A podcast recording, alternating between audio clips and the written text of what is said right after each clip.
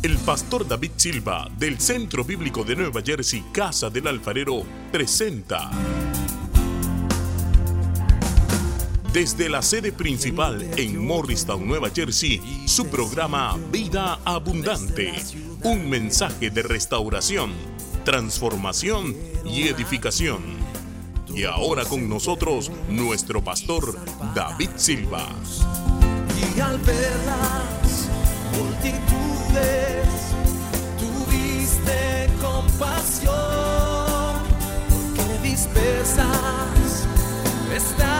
Cuando llegaba el tiempo de cada una de las doncellas para venir al rey Asuero, después de haber estado 12 meses conforme a la ley acerca de las mujeres, pues así se cumplía el tiempo de sus atavíos, esto es seis meses con óleo de mirra y seis meses con perfumes y afeites de mujeres. Entonces la doncella venía así al rey. Todo lo que ella pedía se le daba para venir ataviada con ello desde la casa de las mujeres hasta la casa del rey. Versículo 15.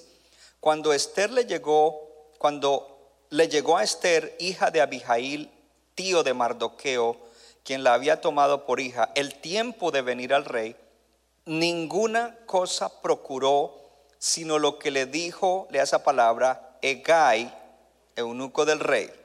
Ese nombre Egai es importante para lo que hablaremos hoy.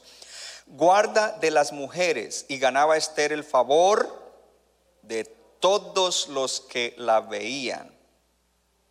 Y fue llevada Esther al rey Asuero a, a la casa real en el mes décimo que es el mes de Tebet, en el año séptimo de su reinado. Y el rey amó a Esther más que a todas las otras mujeres, y halló ella gracia y benevolencia delante de él más que todas las demás vírgenes, y puso la corona real en su cabeza y la hizo reina en lugar de Basti. Versículo 20. Y Esther, según le había mandado Mardoqueo, no había declarado su nación ni su pueblo, porque Esther hacía, hacía, hacía lo que decía Mardoqueo como cuando le educaba. Capítulo 4. En el capítulo 4 ya ella es reina y ahora Mardoqueo le ha pedido a ella que vaya delante del rey para que interceda y abogue por el pueblo de Dios para que no sean exterminados en el versículo 13. Entonces dijo Mardoqueo, ella dijo, no, no puedo ir, no he sido llamada y si me presento me puede ejecutar, pena de muerte por presentarme, si él no me aprueba. Ella dice que no va a ir. Mardoqueo le dijo, respóndanle a Esther, no piense que escaparás de la casa del rey más que cualquier otro judío, porque si callas absolutamente en este tiempo, respiro y liberación vendrá de alguna otra parte para los judíos, mas tú y la casa de tu padre perecerán, y quién sabe si para esta hora has llegado al reino. Y Esther dijo que le respondieran a Mardoqueo, ve y reúne a todos los judíos que se hallan en Susa y ayunen por mí, y no coman ni beban en tres días, noche y día. Yo también con mis doncellas ayunaré igualmente, y entonces entraré a ver al rey, yo veo un plan ahí, aunque no sea conforme a la ley, y si perezco, que perezca. Proverbios 21, nueva traducción bebiente, versículo 5. Los planes bien pensados y el arduo trabajo llevan a la prosperidad. Pero los atajos tomados a la carrera conducen a la pobreza. Y yo quiero que no piense ahorita en pobreza económica. Puede haber pobreza en una relación matrimonial, pobreza en la relación con los hijos, pobreza emocional. No, si hay pobreza espiritual, hay bancarrota en todo. Pobreza en la actitud, pobreza en desarrollar la vida. ¿Qué palabra tan poderosa esa? El tema de hoy se llama intencional. Uh, qué palabra. ¿Qué quiero decir con eso? Que si vamos a vivir una vida excelente, tenemos que vivirla intencionalmente. Si a usted no le gusta solo una palabra, pues póngale vida intencional. Porque lo que nos está mostrando allí en este proverbio es que la vida excelente no llega por casualidad. Le defino tres palabras. La primera de ellas es intencional. Intencional es algo hecho a propósito o algo hecho deliberadamente. A la mayoría de varones aquí, o casi a todos excepto a mí, les gusta el soccer. A mí me gusta el fútbol americano. Sorry, guys. So, yo esta, noche, esta tarde voy a estar ocupado, que hoy son las finales de las dos conferencias y voy con los Kansas Chiefs. Pero hablemos de soccer para ilustrar lo que es intencional. En, en los deportes y como en el fútbol, fútbol, soccer, hay faltas que se vuelven más graves y son penalizadas más grandemente cuando son intencionales. Por ejemplo, si un jugador le pega a otro, pero no llevaba esa intención y el árbitro se da cuenta, es una falta y cobran. Pero cuando el jugador deliberadamente va y le pega al otro intencionalmente con el, el, el objetivo de dañarlo, lo pueden hasta sacar del partido. Otra falta. Pasan a la defensa. Un jugador que no es el arquero está atrás patean el balón y él le mete la mano intencionalmente para que no haya gol. Lo van a expulsar del partido y hay un penalty, porque fue algo intencional. Intencional es algo que se hace a propósito para cumplir un objetivo. La primera palabra. Y ese es el tema de hoy, intencional, vida intencional. Pero entonces dos palabras que uso frecuentemente y es que muchos cristianos viven vidas subjetivas y no vidas objetivas. Diga conmigo, objetivo y subjetivo. ¿Qué es objetivo? Objetivo es una persona o el juicio de una persona que no es influenciado por sentimientos personales o por opiniones personales, considerando la verdad. Cuando está considerando los hechos reales y la verdad, no deja que sean sus sentimientos personales ni su opinión personal la que influencie cómo va a actuar con respecto a eso. Ese es el, objetivismo.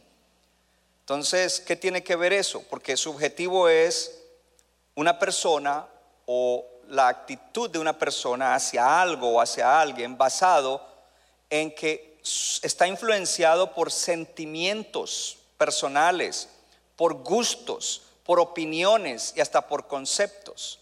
Un cristiano no puede mirar la palabra de Dios y poner una opinión personal que no tiene que ver con la verdad de lo que esa palabra dice. Porque entonces es subjetivo. El objetivo no deja que sus sentimientos, ni lo que aprendió, ni la cultura, ni la familia eh, pongan eh, un juicio sobre eso, sino que dice, ¿qué dice la palabra de Dios? Y juzga objetivamente y vive objetivamente. Un ejemplo claro es el siguiente. Muchos cristianos viven un cristianismo subjetivo porque dicen, Dios me salvó, Dios prometió darme una vida aún más abundante. Dios, el pastor nos está diciendo y enfatizando que Dios tiene un propósito para mi vida y que la providencia de Él me va a ayudar. Pues entonces voy a esperar a que eso llegue. Eso se llama ser subjetivo, porque la Biblia dice que Esther se preparó, que Esther hizo planes y que los ejecutó. Porque nada sucede solo. Dios ha establecido todo y ha hecho todo. Ahora te toca a ti hacer tu parte. Entonces muchos usan la fe como una fórmula mágica. Diga conmigo, la fe no es una fórmula mágica. La fe es confiar en Dios, en sus principios, en sus preceptos, para vivir de esa manera y recibir la bendición que Él tiene para mi vida. Entonces muchos cristianos subjetivos esperando que, que, todo pase y se les pasa la vida y no hicieron lo que tenían que hacer. ¿Por qué? Porque tenían, no fueron intencionales y fueron subjetivos, no objetivos. ¿Qué dice la palabra? Voy a vivir por esa por lo que dice la palabra, voy a hacer lo que a mí me corresponde. Y según el proverbio que leímos, ¿qué dice el proverbio que leímos? Los planes bien pensados. Dios te dio una mente los planes bien y bien pensado significa que debo pensarlos a la luz de la palabra de Dios y en relación con el Espíritu Santo y quizás con consejeros sabios maduros en Cristo los planes bien pensados y no, entonces algunos pueden hacer planes y llenar papeles con planes o la tableta o el teléfono con planes. Los planes se quedarán ahí si tú no trabajas para que se cumplan. Dice, en los planes bien pensados y el arduo trabajo traerán prosperidad. Y dice, pero los atajos tomados a la carrera, y eso me suena como que reaccionamos, la vida está pasando, uy, aquí pasó algo, ¿qué tengo que hacer? Y, y, no estamos preparados, no tenemos ni el carácter, ni el conocimiento, ni la fe, ni la fuerza espiritual para responderle a esas cosas. Entonces hacemos como caiga respondemos como el mundo respondería y por esa razón muchos cristianos fracasan. Pero yo le estoy hablando a un pueblo que Dios está levantando para que sean victoriosos, exitosos, prósperos, bendecidos para ser bendición. Tú eres bendecido para ser bendición. Y si tú dices, pero ahorita estoy en una crisis, no te preocupes, vas a salir de la crisis y Dios va a usar tu crisis en el futuro para bendecir a otros. Es decir, que al salir de la crisis, Dios te bendecirá y Dios te hará bendición a otros. ¿Habrá alguien en Morristown que aplaude o aquí en Dover también? Gloria a Dios. Vemos entonces en Esther algo interesante. Esther descubre que hay un propósito para su vida después de que fue elegida como reina. Es decir, que a veces Dios nos posiciona en ciertos lugares y condiciones y bendiciones y ni siquiera hemos caído en cuenta para qué nos puso Dios ahí. Fue ahí donde se dio cuenta, wow, Dios tiene un propósito grande para mi vida. Y no cayó en cuenta por sí sola.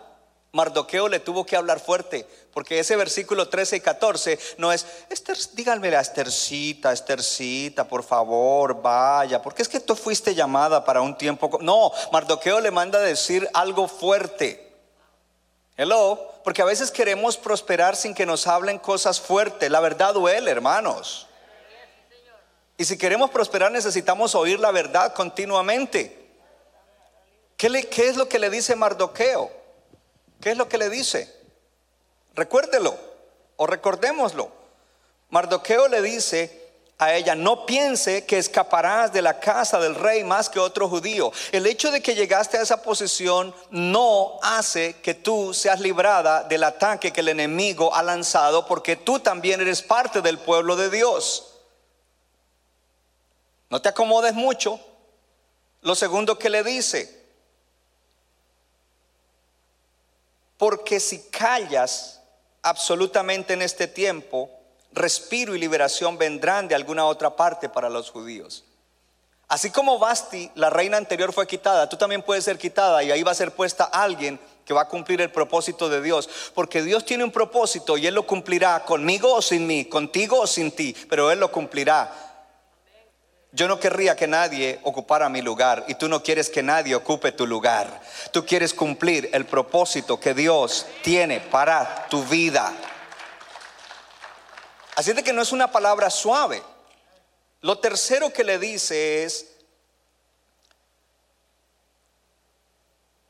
mas tú y la casa de tu padre perecerán. Si tú dejas de hacer esto, va a haber un efecto va a afectar al pueblo de Dios y tu familia también es parte del pueblo de Dios, tu familia también va a ser perjudicada. Pensemos por un momento los que tienen hijos. Yo tengo ya hijas casadas y con nietos y debo pensar también en eso. Si hay cosas que yo no hago que Dios me ha pedido, probablemente mis nietos sufrirán consecuencia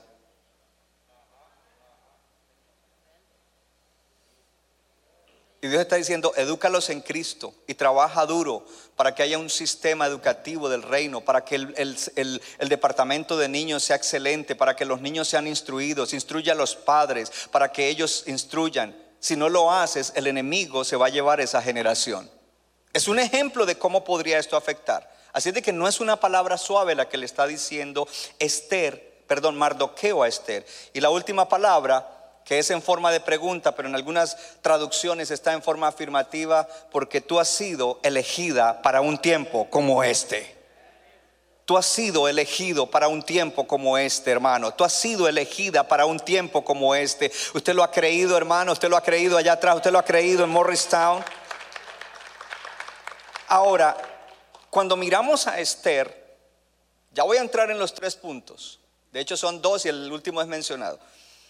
Cuando miramos a Esther, Esther fue transformada en su preparación para llegar a ser reina. Y eso nos habla de procesos, procesos. Seis meses de mirra, óleo de mirra, seis meses de perfumes aromáticos.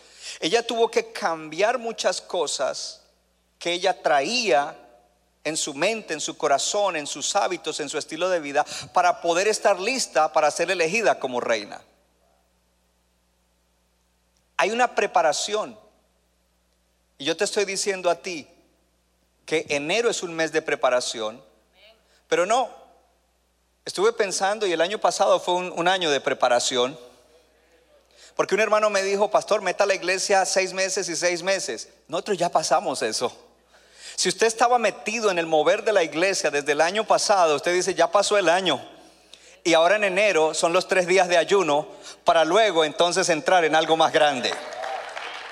Y alguien dice, no, pero, pero yo, no, yo no participé de lo del año pasado. No te preocupes, pégate a nosotros porque vas a llegar a donde tienes que llegar. Solamente agárrate de la palabra, camina con nosotros porque vas a llegar a donde tienes que llegar. Cuando la, cuando la iglesia cubre a alguien, todo el mundo es bendecido, hermano. Oh, alguien tiene que agradecerle a Dios. Todo el mundo es bendecido. Solamente métete. ¿Y qué vemos allí? Vemos allí que Esther no vivió casualmente, Esther se preparó. Probablemente Esther comenzó a hacer planes bien pensados. Bueno, yo ahora tengo que cambiar, yo voy a, yo voy a ser la reina.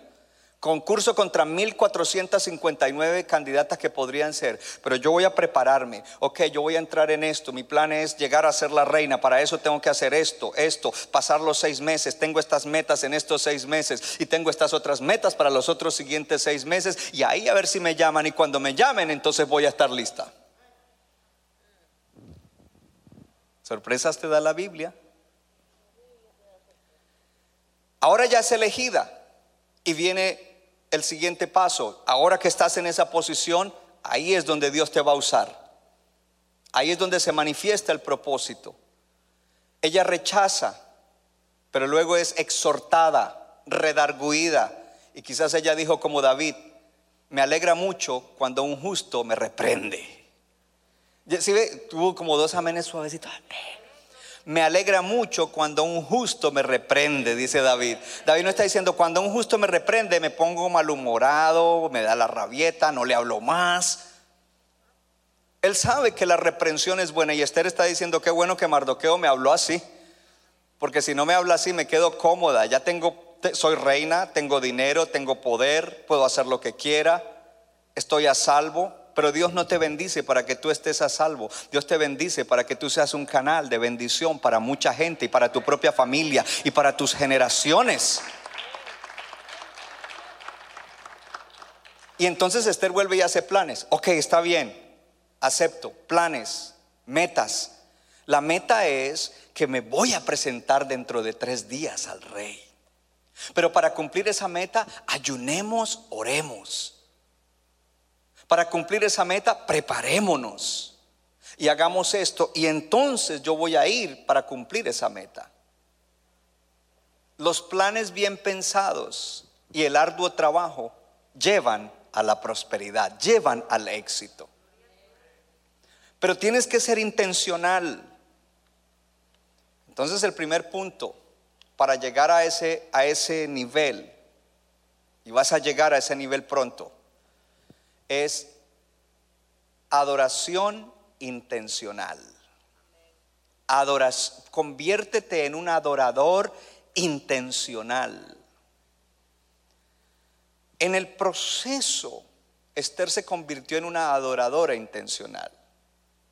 Recuerde que hay un paralelo entre algo natural, humano, terrenal, como el reino de Persia, y ese paralelo va entonces con lo espiritual, con la aplicación espiritual. Se trataba de un rey terrenal y de una situación terrenal, pero hay un paralelo.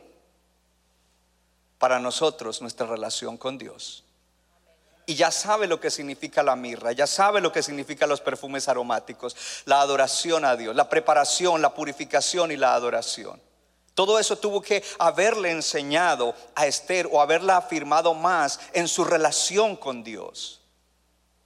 Y es importante que nos convirtamos en adoradores intencionales. Porque algo que tú debes saber es que tu nivel de adoración determina tu calidad de vida. Cristiano, le estoy hablando a los cristianos. Tu nivel de adoración determina tu calidad de vida y adoración no es cantar. La Biblia dice en 1 de Corintios 10:31, todo lo que hagas, sea comer o beber, hazlo para la gloria de Dios. No está diciendo cuando oras es la gloria, es, lo haces para la gloria de Dios. Solo cuando oras, cantas, te congregas, diezmas, lo haces para la gloria. No, dice, tú estás comiendo pizza con pepperoni, hazlo para la gloria de Dios. En vez de estar diciendo, ah, pizza otra vez. No, gloria a ti, Señor, que tengo pizza. Vas a mirar el partido de fútbol. Gloria a Dios que puedo divertirme un rato. Gloria a Dios. Todo lo que hagas, grande o pequeño, para la gloria de Dios. Vas a trabajar, lo haces para la gloria de Dios. Todo lo que hagas, hazlo para la gloria. Eso es la adoración. Hay que moverse a eso. Y eso tiene una manifestación y una expresión en algún momento espiritual cuando cantas, cuando oras, cuando te congregas. Pero necesitamos nosotros movernos a ser adoradores excelentes, que es lo que hemos estado hablando. ¿Se acuerda que eso es lo que hemos estado hablando? Y, y entonces comenzamos a mirar la adoración de Esther para poder entender. Era tremendo, porque ella no estuvo buscando el, el, dinero y la fama y el poder del rey, sino el corazón del rey. Por eso la amó más que a todas las demás, porque las demás iban por el billete y el poder. O sea, el rey no era un tonto, el rey era una persona inteligente que discernía gente Ah, otra de estas que viene solo por el billete. A eh, Hegai, sácala. Pero cuando vio a Esther fue diferente. Wow, hay algo especial en ella. Le cautivó el corazón, la amó más.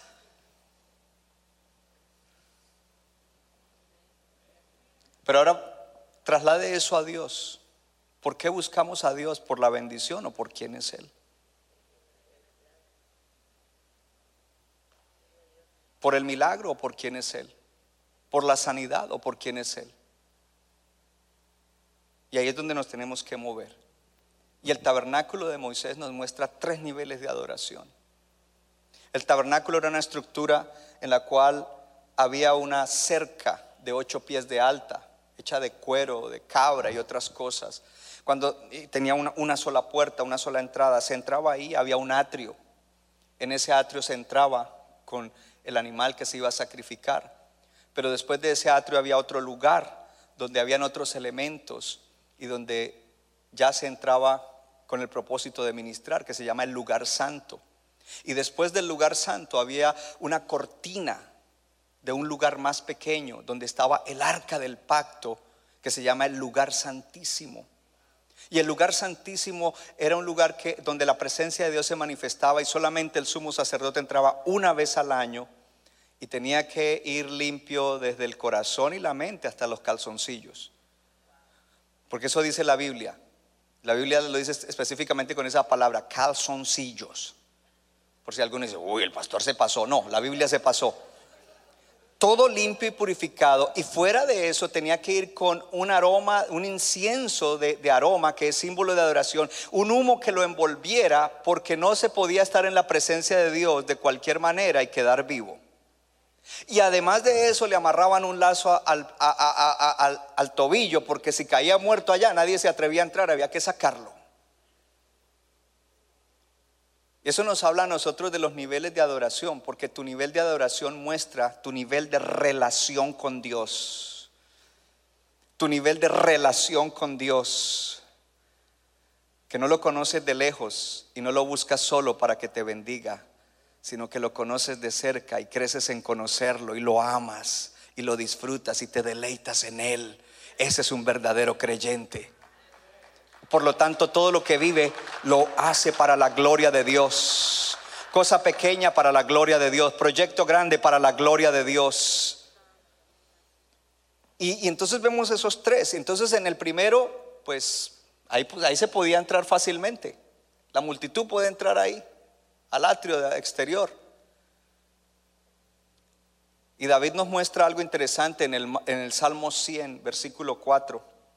En el Salmo 104 dice, entre por sus puertas con acción de gracias, por sus atrios con alabanza. Y luego dice, alábenle, bendigan su nombre, porque Jehová es bueno, para siempre es su misericordia y su verdad por todas las generaciones. Y allí nos muestra los diferentes niveles. El primer nivel de adoración es la, en la acción de gracias es cuando comenzamos a decirle, gracias Señor, gracias, gracias Padre, gracias porque me bendijiste, gracias porque estoy con vida, gracias porque a pesar de que eh, el virus está por ahí, me dio, estoy con vida, gracias por el empleo, gracias por esto, gracias, gracias por la salvación, gracias, gracias, gracias. Es el primer nivel. Es el, el nivel en el que muchos se quedan y aún algunas personas ingratas ni siquiera a ese nivel llegan porque Dios los ha bendecido y vienen por más, ni siquiera le han dado las gracias por la bendición anterior. Hello. Entonces dice, el primer nivel es acción de gracias. Ese nivel depende de lo que Dios ha hecho por ti. ¿Qué hizo Dios? ¡Ay, gracias Señor! Pero uno no se queda en el primer nivel de darle gracias.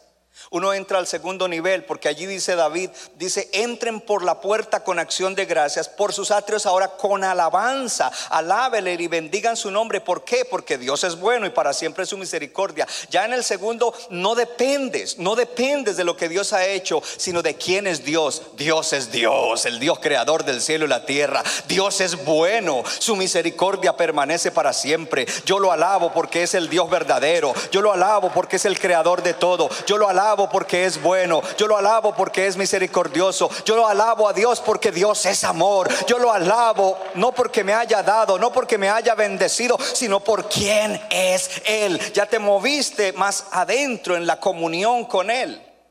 Pero luego viene el lugar santísimo. Y hoy en día espiritualmente nosotros sí tenemos acceso por medio de la sangre de Cristo porque el velo rasgado fue en la carne de Cristo, para que hoy podamos tener comunión íntima con Él. El sumo sacerdote solamente, pero ahora todos somos sacerdotes que podemos entrar delante y tener y experimentar la presencia de Dios, hermano. Yo no sé si esta mañana usted aquí experimentó en, en Morristown la presencia de Dios. Oh, eso es un privilegio grande, hermano. No es una reunión cualquiera, es una reunión donde Dios manifiesta su presencia y el que está bien con Dios siempre adentro, en lo más profundo, no emocionalmente, no sentimentalmente, pero en su espíritu, siente esa conexión y esa comunión con Dios, la presencia de Dios. Y cuando va a otra reunión donde la cosa está rara y el ambiente está raro, dice, aquí yo no, no sentí la manifestación de Dios, aleluya. Hay un discernimiento, pero tú anhelas entrar a ese lugar santísimo y disfrutar de la presencia de Dios,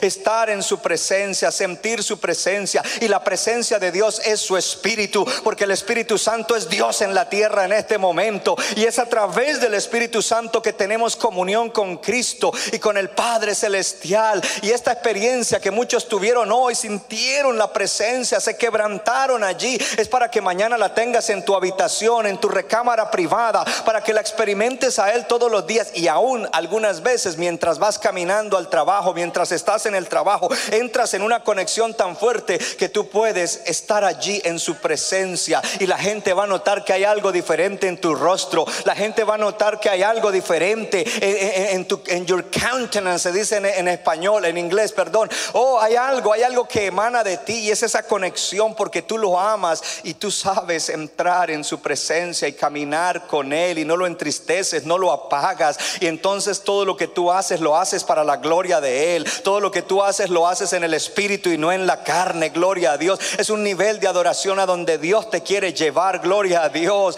Y cuando entonces en ese nivel, aun cuando estés pasando por prueba, el fuego de la prueba y de la adversidad hace que tú lo adores más, que tú te entregues más, que tú lo busques más, que tú procures más comunión con Él.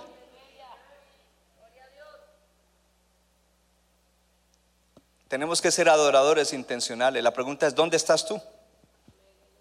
¿Estás afuera? ¿Pasaste la puerta? ¿En el atrio? ¿Entraste al lugar santísimo? ¿O vas más allá? En el lugar santo se llevaban animales y era, bueno, tu palabra dice que si yo traigo esto, me recibo esto. Pero adentro en el otro lugar es, te amo por quien tú eres. Tu presencia, Señor, es lo que amo. Te necesito en todo momento en mi vida. Te, te adoro, Señor. Ahora, tu motivación determina tu adoración. Tu motivación determina tu adoración. ¿Qué es motivación? La razón por la que hacemos las cosas. Oh, yo busco a Dios porque me va a bendecir. Esther hubiera puede decir, yo estoy buscando ver al rey por todo lo que viene. Posición, poder, dinero, esto, fama. La tu motivación determina tu adoración. Y cuando el creyente crece y va madurando, porque se puede comenzar en las necesidades, pero no nos quedamos ahí. Yo dije que tú no te quedaste solamente en buscarlo por necesidades. Ese tiempo ya pasó. Estamos ya en otro tiempo y estamos entrando en una adoración excelente y ahora tú lo buscas por quién es Él. Sabiendo que cuando lo encuentras, de todas maneras Él te va a bendecir. Dije, sabiendo que de todas maneras Él te va a bendecir. Atrás yo no sé si están aplaudiendo no, no les alcanzo a ver las manos. Ya, alguien levantó las manos aplaudiendo. Gloria a Dios. Tu motivación determina tu adoración. Si tu motivación es correcta, entonces estarás moviéndote hacia el propósito de Dios.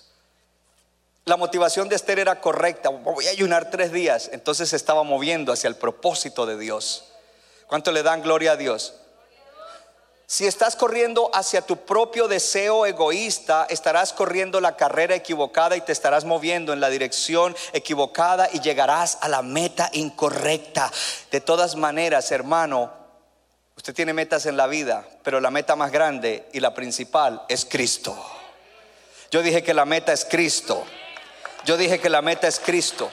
Y cuando tus motivaciones son puras y tu búsqueda es apasionada, entonces tú buscas el rostro de Dios y es allí donde tú eres puesto en el lugar donde Dios te da su favor donde Dios dice, te, te, bautizo, te unjo con favor, donde quiera que vaya la gente te va a abrir puertas, donde quiera que vaya pondré gente que te ayudará, que te impulsará, donde quiera que haya situaciones difíciles yo removeré, el favor mío irá contigo porque es mi propósito para tu vida, estás caminando la carrera correcta, te estás moviendo en el propósito mío, por lo tanto, aleluya, lo sé, ¿por qué? Porque tu motivación de buscarme es pura, no es interesante porque tu, tu, tu, búsqueda mía es apasionada, me amas tanto que por eso es que me buscas, por eso oras, por eso disfrutas la palabra, por eso disfrutas todo lo mío. Entonces al encontrarte conmigo, llegas al lugar donde yo puedo darte el favor divino. Pastor, respalde eso con una escritura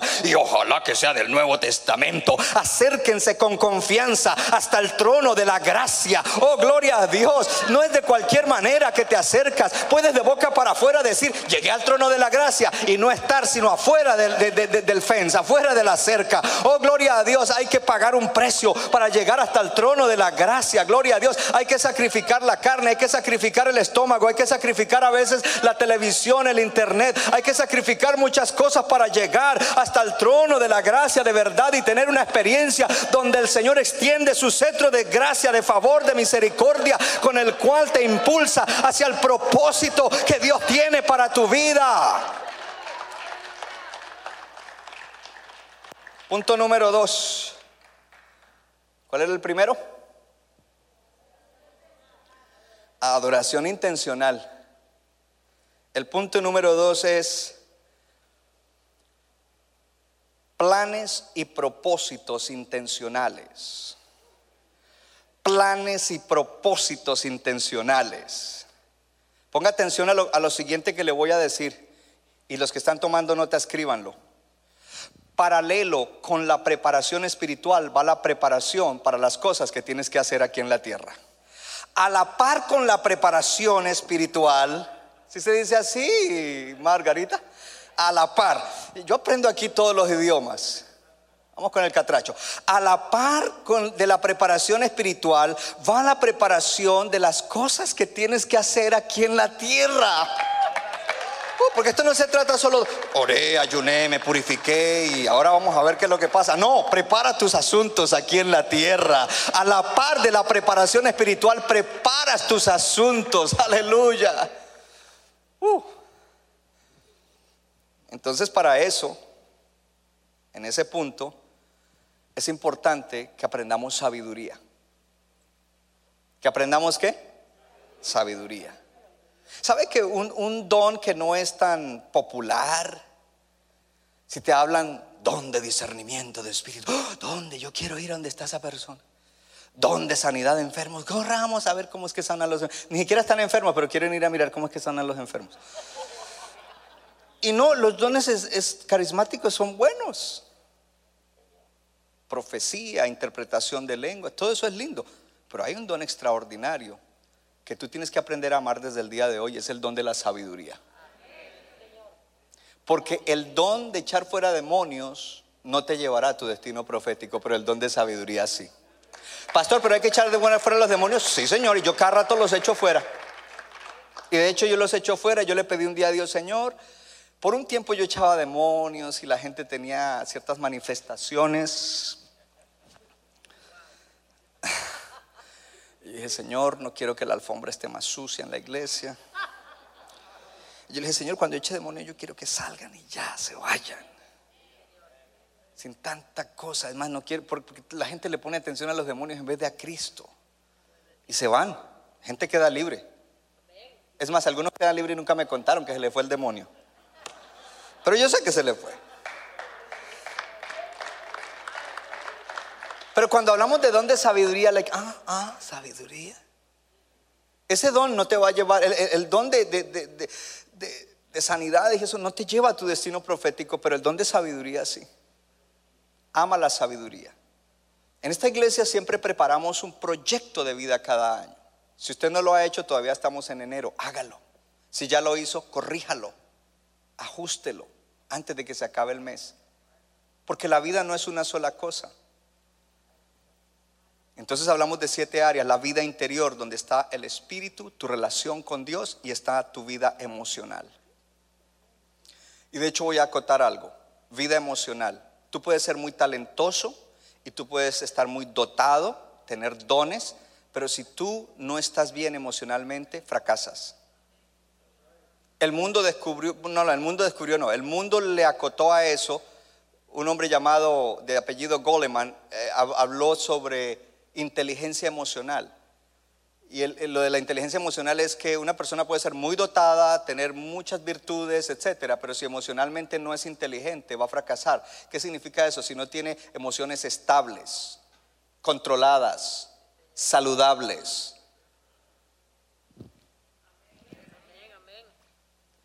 Luego viene la familia, las finanzas, el cuerpo, el intelecto, el aspecto social, de nuestra vida. Son áreas para las cuales hay que preparar, porque la prosperidad no es tener dinero, la prosperidad es que cada área de tu vida esté balanceada. Y nunca estaremos perfectos, pero tenemos que estar procurando el balance, el equilibrio en cada área de nuestra vida. Y por último está el servicio. Porque no es yo, yo estoy aquí para que Dios me bendiga. ¿Y para qué quieres que Dios te bendiga? El propósito de Dios Dios te quiere usar para tocar vidas, para tocar tu propia familia, para tocar tus generaciones y más allá. A través de ti gente se salvará, a través de, ti matrimonios serán restaurados, a través de ti gente será bendecida, transformada.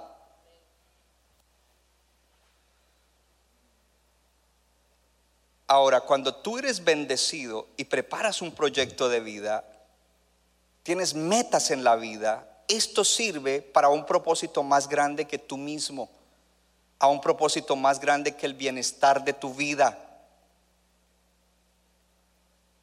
Para eso le voy a dar cinco claves importantes y ahí terminamos de cómo establecer un plan y metas para ese plan. Tiene que haber planeamiento y propósito. lo primero, planeamiento y propósito. Y volvemos a leer, los planes bien pensados y el arduo trabajo llevan a la prosperidad. Pero los atajos tomados a la carrera conducen a la pobreza, a la pérdida, a la mediocridad. Entonces, la palabra de Dios no nos da como puntos específicos, una fórmula con puntos específicos de cómo trazar metas en la vida. Y esto es importante entenderlo. Si la Biblia te diera puntos específicos, una fórmula específica de cómo trazar planes en la vida, de cómo poner metas, pues tú dirías, ok, eh, la Biblia dice que primero haga esto. Ya lo hice, número dos esto, número tres esto, número, número seis esto, siete, ya hice las siete cosas que dice la Biblia para hacer planes. ¿Sabes qué sucedería? Nunca hablarías con Dios acerca de tu vida, de tus planes, de tu futuro. Por eso Dios no nos dejó todo ahí como cuadrado, uno, dos, tres, cuatro, cinco, seis y siete. No, Dios dice, en mi palabra hay principios, que tú tienes que buscar a través de leer mi palabra y de estar en comunión conmigo para que no interpretes mal. Y desde allí entonces tú comienzas a elaborar tus metas en la vida. Ahora, en su palabra, Dios nos deja principios, preceptos, mandamientos, advertencias,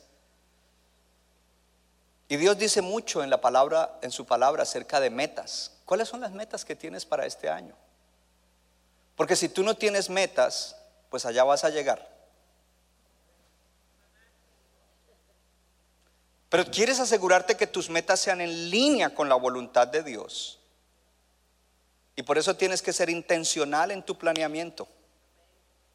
Hello. Tienes que ser intencional en cómo haces planes. Tienes que eh, asegurarte que eres un mayordomo excelente, que manejas bien todo lo que Dios te ha dado. Pastor, ¿qué me ha dado? Tiempo, fuerzas, recursos, economía, una familia, relaciones, un trabajo, un negocio.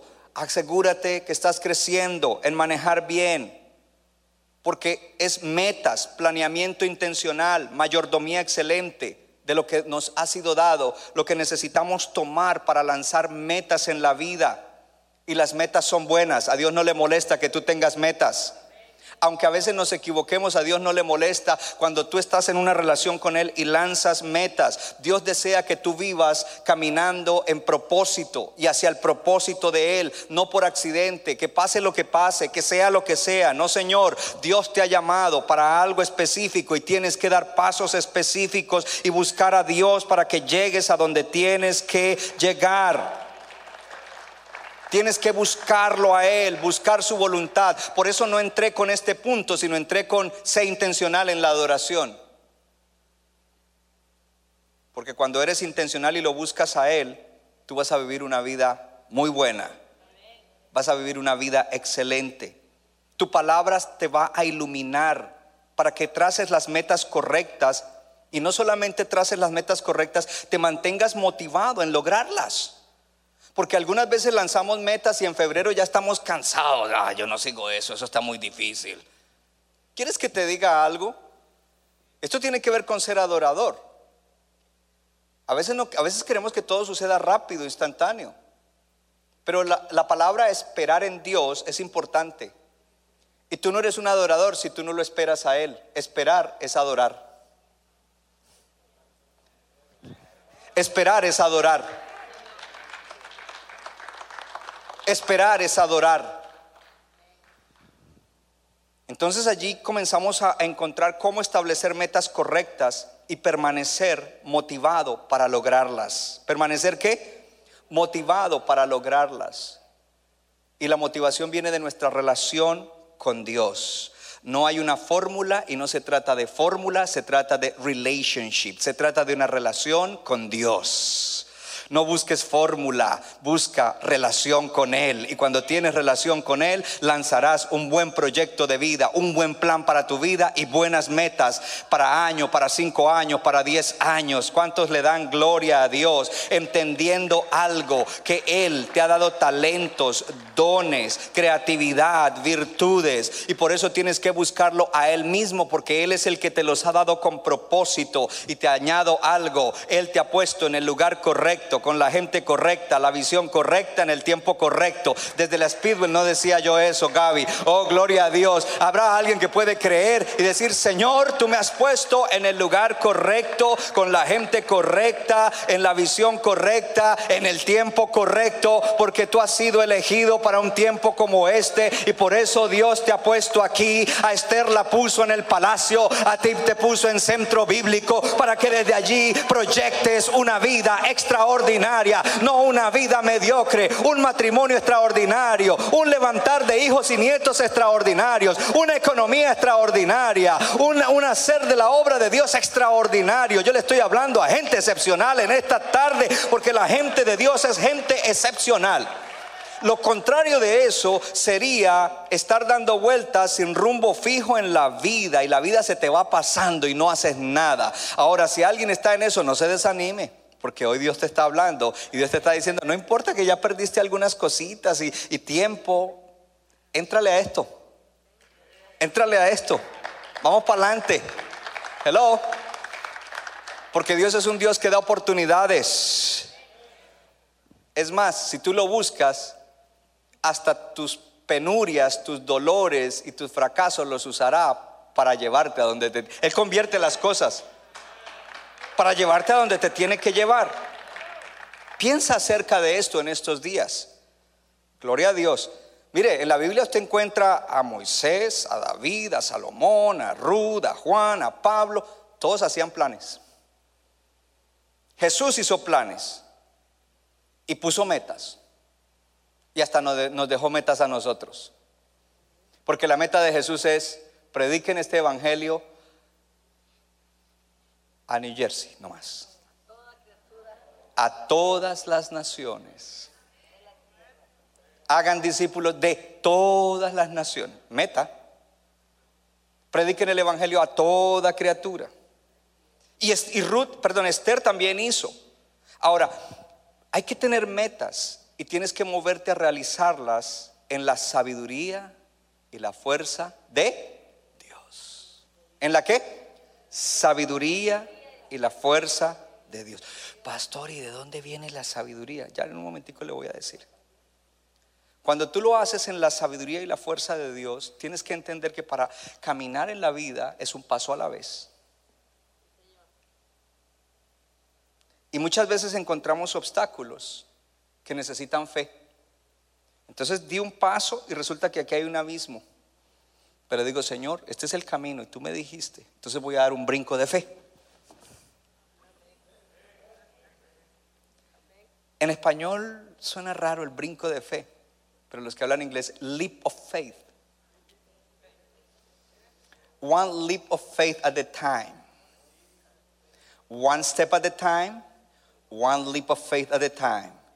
Porque se necesita tu hacer y se necesita la fe para seguir adelante cuando vienen obstáculos, cuando las cosas no se ven posibles. Entonces tú oras, Señor, yo te voy a seguir estableciendo metas que se alineen con tu voluntad para mi vida. En estos días Gaby y Mayra nos comunicaron la noticia y ustedes ya la saben. Gaby dejó su trabajo y está dando todo su tiempo, lo está dando para servir a Dios. Lo estás dando, no estás recibiendo remuneración.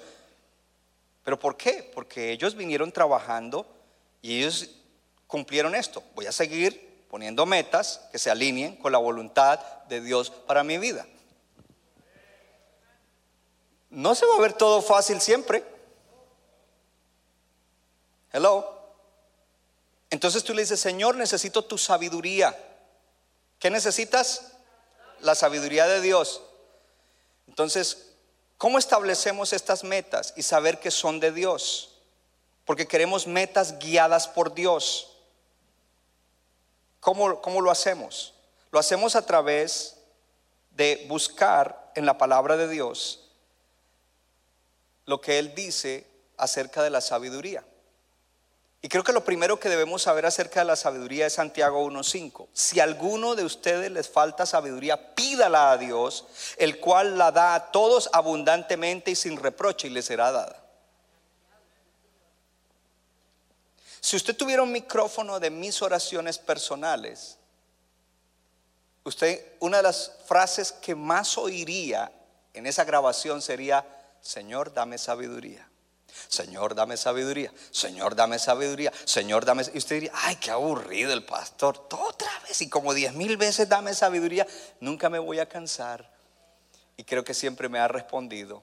No que no haya cometido errores, pero si hay algo que le pido siempre por encima de cualquier cosa, Señor, dame sabiduría y tengo la promesa de que Él no me reprocha por pedirle sabiduría, sino que me la da abundantemente, porque Él la da a aquellos que se la piden. Gloria a Dios. Se necesita la sabiduría de Dios para poder hacer esos planes. ¿Y cómo se recibe la sabiduría de Dios? Se recibe a través de abrir la palabra de Dios primeramente. Tú abres la palabra de Dios, tú buscas esas escrituras, tú buscas esos pasajes que tienen que ver con tu vida y tú no los interpretas de cualquier manera. Tú buscas consejeros que te ayuden a entender lo que Dios te está queriendo decir. Ahora, ¿cómo es que tú puedes entender las escrituras para formular metas que son de Dios? Amando. Si tú amas a Dios con todo tu ser, si tú amas a los demás como te amas a ti mismo, si tú amas sobreabundantemente a los hermanos, pues cuando tú veas las escrituras, esto es de Dios. ¿Por qué? Porque tú no vas a proponer algo que sea egoísta o que te saque del propósito de Dios. Es el amor, el amor ágape a Dios y a los demás el que hará que tú puedas tomar las escrituras y trazar Abre la palabra, busca en la palabra, porque la escritura ha sido inspirada por Dios para enseñar, para redarguir, para corregir y para entrenar en justicia. Número dos, pregúntale a Él, pídele, pídele a Él. En el Salmo 32, 8, nueva versión internacional, dice, el Señor dice, yo te instruiré yo te mostraré el camino que debes seguir, yo te daré consejos y velaré por ti. ¿No le parece algo grande? Pídele a Él, Señor, aquí estoy. Y lo tercero, busca amigos maduros, guardas espirituales maduros en Cristo. Dije maduros. Gente que ha crecido, que ha caminado en la vida y que se le ve el fruto, que han cometido también errores. Dice la palabra de Dios en Proverbios 15, 22, nueva traducción viviente. Los planes fracasan por falta de consejo. Tú tienes planes, pero si tú no tienes alguien que te aconseje bien, vas a fracasar. Los planes fracasan por falta de consejo. Muchos consejos traen éxito, pero no los consejos de cualquiera. No janguíes con gente que no tiene testimonio. No janguíes con gente que son inmaduros todavía para pedir un consejo. Janguea con ellos para tratar de influenciarlo, no para que ellos te influencien a ti. Busca gente que te puede aconsejar bien, que te va a dar el consejo correcto en el momento correcto. Y el consejo correcto por lo general no te va a gustar. No te va a gustar. Por eso es que no vamos donde gente... Y yo esta mañana testificaba que en mi relación con mi pastor, al comienzo me era difícil, porque él me decía unas cosas que rompían todo lo que yo tenía en la cabeza y en el corazón. Y yo, no, pero eso no es lo que yo quiero, yo no lo veo así. Pero por encima de eso yo, no, pues si él lo dice, tengo que tragar grueso y, ver porque hay algo ahí, en vez de huir de Él, en vez de buscar otra gente que me diga lo que yo quiero oír. No, no, no, no. Eh, yo quiero oír lo que Dios tiene para mí. Quiero el buen consejo, porque los planes fracasan por falta de consejo, de consejo sabio. Usted está recibiendo sabiduría hoy. Hoy es una impartición de sabiduría para la vida.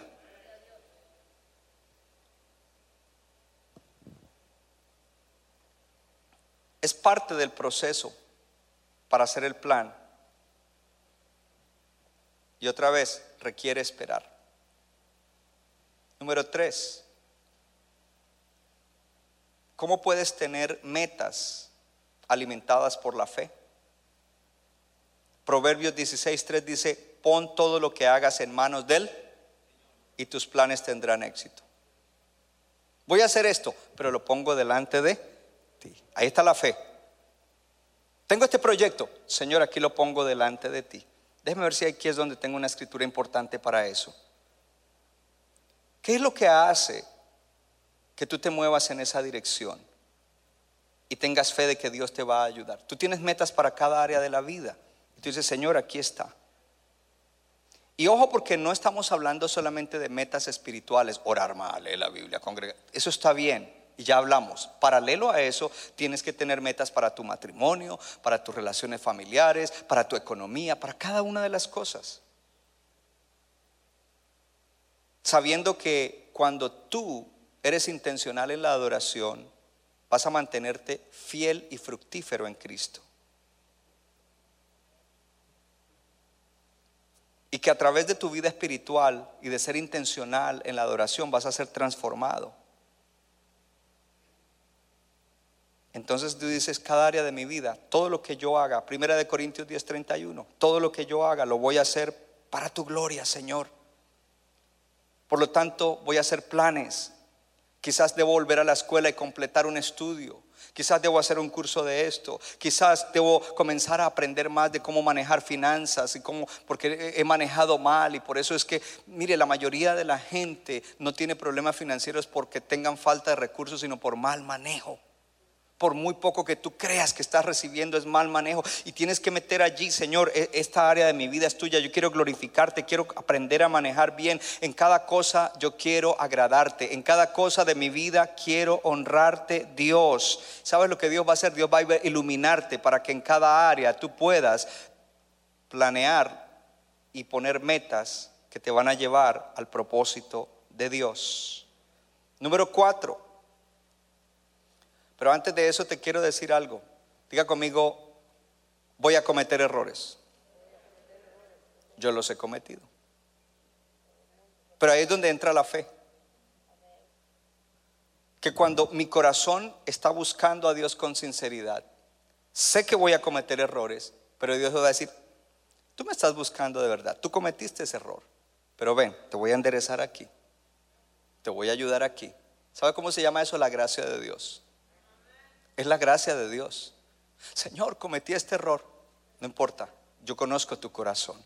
Yo conozco que me amas. Yo conozco que lo quieres hacer para mi gloria. Fuiste terco en eso. Es ok. Ven, te voy a ayudar. Vamos a cometer errores. Yo he cometido unos cuantos, de, de hecho muchos. Si le cuento todos mis errores,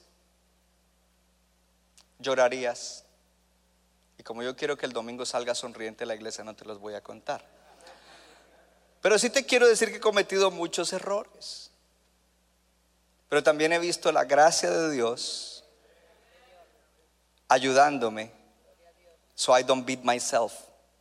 Porque yo soy el tipo de persona que cuando comete un error, yo mismo dice, ya, ya, cálmate. Y perdóname, Señor. Ya sé. Tranquilo. Pa'lante. Te voy a dar mi favor. Te voy a dar mi gracia. Conozco tu corazón. Yo recuerdo un tiempo en que estábamos tratando de comprar una casa en Morristown para poner los salones de los niños. Y la íbamos a llamar Clay House.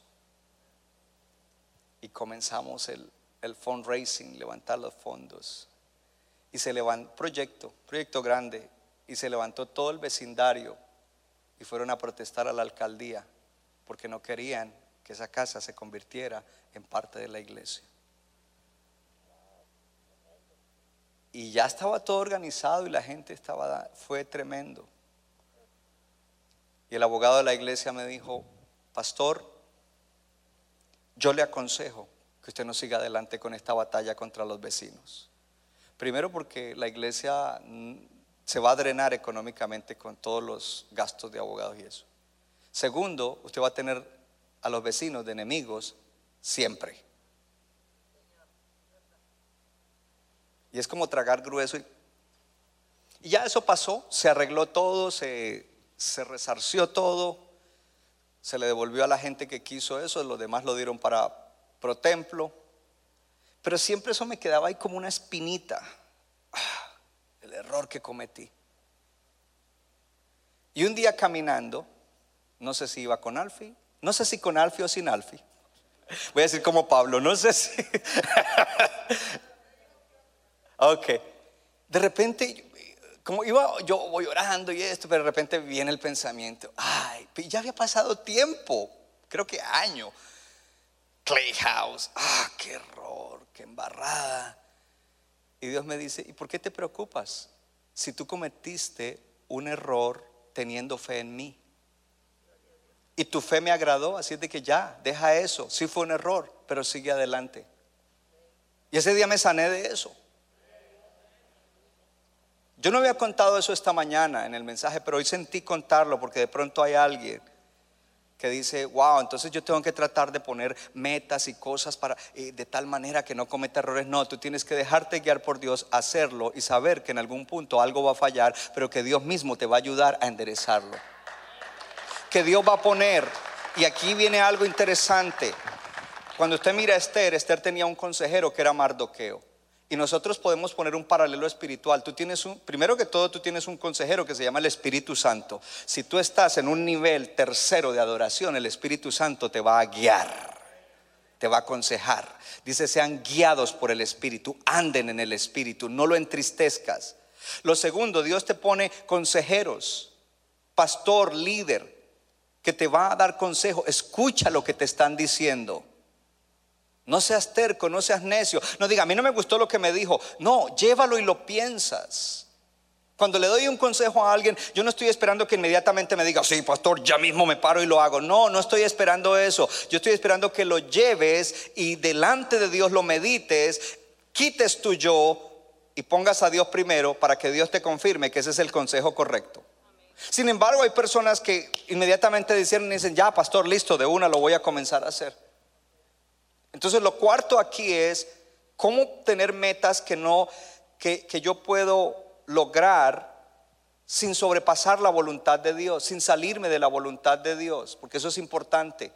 Podemos hacer nuestros planes, dice en Proverbios 16, 9 nueva traducción viviente. Podemos hacer nuestros planes, pero el Señor determina nuestros pasos. Levante su mano y diga, el Señor guía mis pasos y Él va a determinar mis pasos. Así de que tú haces planes, pero tú estás guiado por Dios.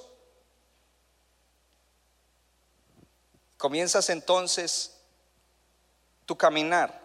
La manera de lograr esos objetivos y no salirte de la voluntad de Dios es a través de no sacar a Dios de tu caminar. Te puedes enfocar tanto en el logro de esa meta, logro de la meta, la meta, la meta, la meta, y dejaste a Dios afuera del camino, de tu camino. No lo dejes fuera, mantente enfocado en Él. Voy trabajando por la meta, pero estoy enfocado en Dios. Por eso el primer punto es importante. Adoración intencional.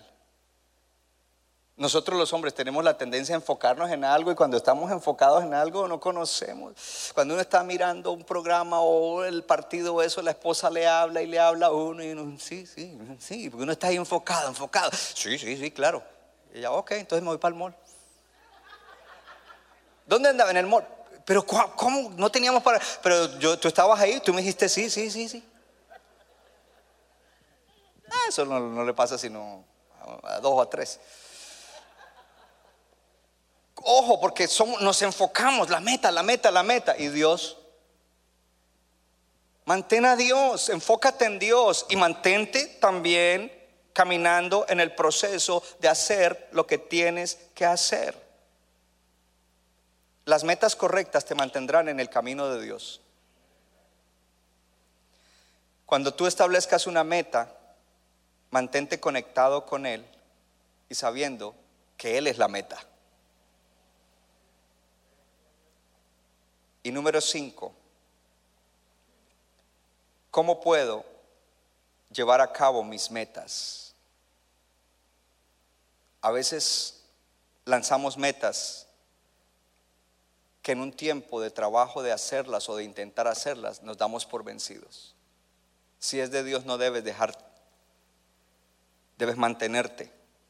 Hello, mantenerte persistente. Las cosas no son instantáneas, no son rápidas, no son automáticas. Tienes que mantenerte dándole, dándole, sí. Yo sigo adelante, esa meta. Es de Dios, estoy seguro que es de Dios. Mi consejero me lo dijo, el Señor me lo dijo, Dios me lo ha reconfirmado, está en su palabra, eh, voy en el camino correcto. Se está demorando el asunto, pero no voy a desmayar. Sé que no tengo el poder suficiente para lograrlo, no tengo la fuerza. Sé que es de Dios, está ahí en mi espíritu, lo sé, no es terquedad. He cedido a Dios, Dios es el primero. Eh, lo he comprobado en la palabra. Yo sigo adelante en esa meta. Es, es una meta noble, es una meta que está en el amor de Dios, no es una meta egoísta, es una meta que muestra el amor de Dios, que glorifica a Dios, que bendice a otros. Por lo tanto, sé que esa meta es de Dios y no me voy a dar por vencido y entiendo, bástate mi gracia, porque mi poder se perfecciona en tu debilidad. Y cuando tú no puedes, Dios sí puede. Cuando tú no puedes, Dios sí puede. Cuando tú no puedes hacer, Dios hará. Tú haces lo que a ti te corresponde y Dios hará lo que tú no puedes hacer. Tú haces lo que tú puedes, Dios hace lo que tú no puedes hacer. Diga conmigo, yo hago lo que puedo y Dios hace lo que yo no puedo. Y creo que lo que tú no puedes es lo más difícil, Dios lo hará. Por eso el Espíritu Santo es importante. Sean guiados por el Espíritu, anden en el Espíritu. El Espíritu y la palabra son claves en el establecimiento de nuestras metas. La oración, la vida espiritual. Y eso nos tiene que llevar a ser consistentes. ¿Sabe lo que es consistente? Hoy hago así, mañana hago así, pasado mañana hago así. Llevo tres domingos congregándome y seguiré el cuarto, el quinto, el sexto, el décimo, el número 100, el número 3. Eh, son 52 nomás en el año. Bueno, ya no, se fue para el otro año. Gloria a Dios. Seamos consistentes, consistentes. Una de las cosas que, trae fracaso es la inconsistencia, no mantenernos y ser consistentes. Amanecí cansado, pero voy a ir al servicio. Amanecí trasnochado, no puedo dormir, voy a ir al servicio. Amanecí arrastrando la chancleta, voy a ir al servicio. Amanecí desanimado, vas, voy a ir al servicio. Oh, hermano, usted no se deja ganar de los sentimientos, los estados de ánimo. Está muy frío, no voy a ir a la iglesia. Si no vienes por frío a la iglesia, ¿qué vas a llegar a cosas grandes en la vida, hermano? Pero yo le estoy hablando a gente que va a llegar lejos. Y créame que este año te va a sorprender. No el año, Dios te va a sorprender en este año. Gloria a Dios. Oh, puedes aplaudir mejor y allá atrás también. Porque Dios te va a sorprender. Pero sé consistente. Sé consistente. Dios sabe que lo necesitamos a Él, pero tú necesitas demostrarle que lo necesitas. Soy débil, no puedo, estoy cansado, me estoy desanimando. Y de paso de una vez también al guarda espiritual, al consejero. Dios sabía que no podíamos, por eso envió a Jesucristo a la tierra para darnos salvación, para darnos perdón, para darnos nueva vida. Dios sabía que éramos débiles, por eso envió a Jesucristo y después envió al Espíritu Santo. Dios sabía que no somos sabios, que a veces somos necios y tercos, por eso nos dejó su palabra. Dios sabía todas esas cosas. Él ya tuvo la victoria por nosotros, ahora nos toca a nosotros contar con Él. Y cierro con esto para poner todo junto. Busca sabiduría. Busca sabiduría para que planees bien. Planeamiento bueno. Número dos, da pasos de fe. Voy a empezar y voy a, a vencer la falta de deseo, la falta de ánimo, el obstáculo. Lo voy a hacer. Y confía que Él derrama su gracia sobre tu vida. Es por gracia, no es por tu habilidad. ¿Cuántas veces yo les he dicho que todas las cosas que he logrado ha sido por la gracia de Dios? Sin la gracia de Dios no hubiera logrado. Muchas veces pensé, yo no tengo capacidad para esto. Muchas veces entré en cosas que ni me di cuenta y cuando miré digo, ¿y por, qué yo estoy haciendo esto? Esto es grande. La verdad, en lo natural yo no podría hacerlo, pero es la gracia de Dios, es la providencia de Dios. Primer punto. Primer punto es que adoración intencional. El segundo, planes y propósitos intencionales donde hay cinco puntos. Y no se preocupe que en las casas lo vamos a estudiar bien. Casas de esperanza. ¿Cuánto lo quieren? Y número tres es el último, solo mencionado. Sé intencional en cumplir tu propósito. Sé intencional. ¿Y cuál es el propósito? Tu propósito no es ni una carrera, ni un empleo, ni un negocio. Eso es algo que Dios te da, parte importante de tu vida, pero ese no es el propósito. El propósito es que tú seas un ganador de almas, un hacedor de discípulos, que seas bendición a gente en este tiempo que solo se salvarán a través de ti, que solo transformarán su vida a través de ti. Quizás al tocar a esa persona vas a tocar generaciones de esa familia. Oh hermano, es grande lo que Dios quiere hacer con cada uno de nosotros. Póngase de pie. Suelte la Biblia y dele el verdad ese aplauso al Señor.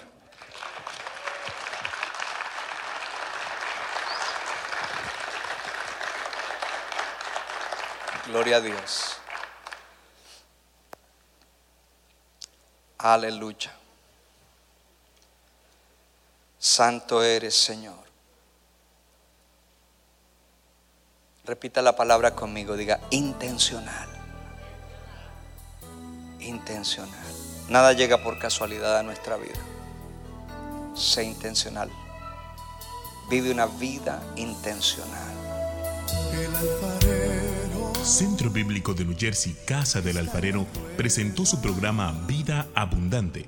Si usted desea obtener más información y lo último que acontece en nuestro ministerio, visítenos en el internet www.centrobibliconj.org. Y ahora también puede estar más cerca del pastor David Silva a través de su Facebook donde encontrará palabra de Dios por la mañana, tarde y noche. Búsquelo en Facebook como Pastor David Silva. no se equivoca, le da forma al barro para su deleite. Somos vasos de su agrado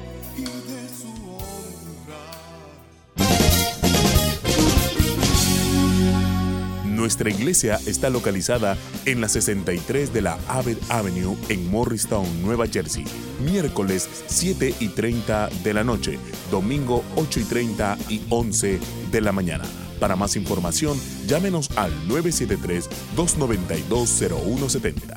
973-292-0170.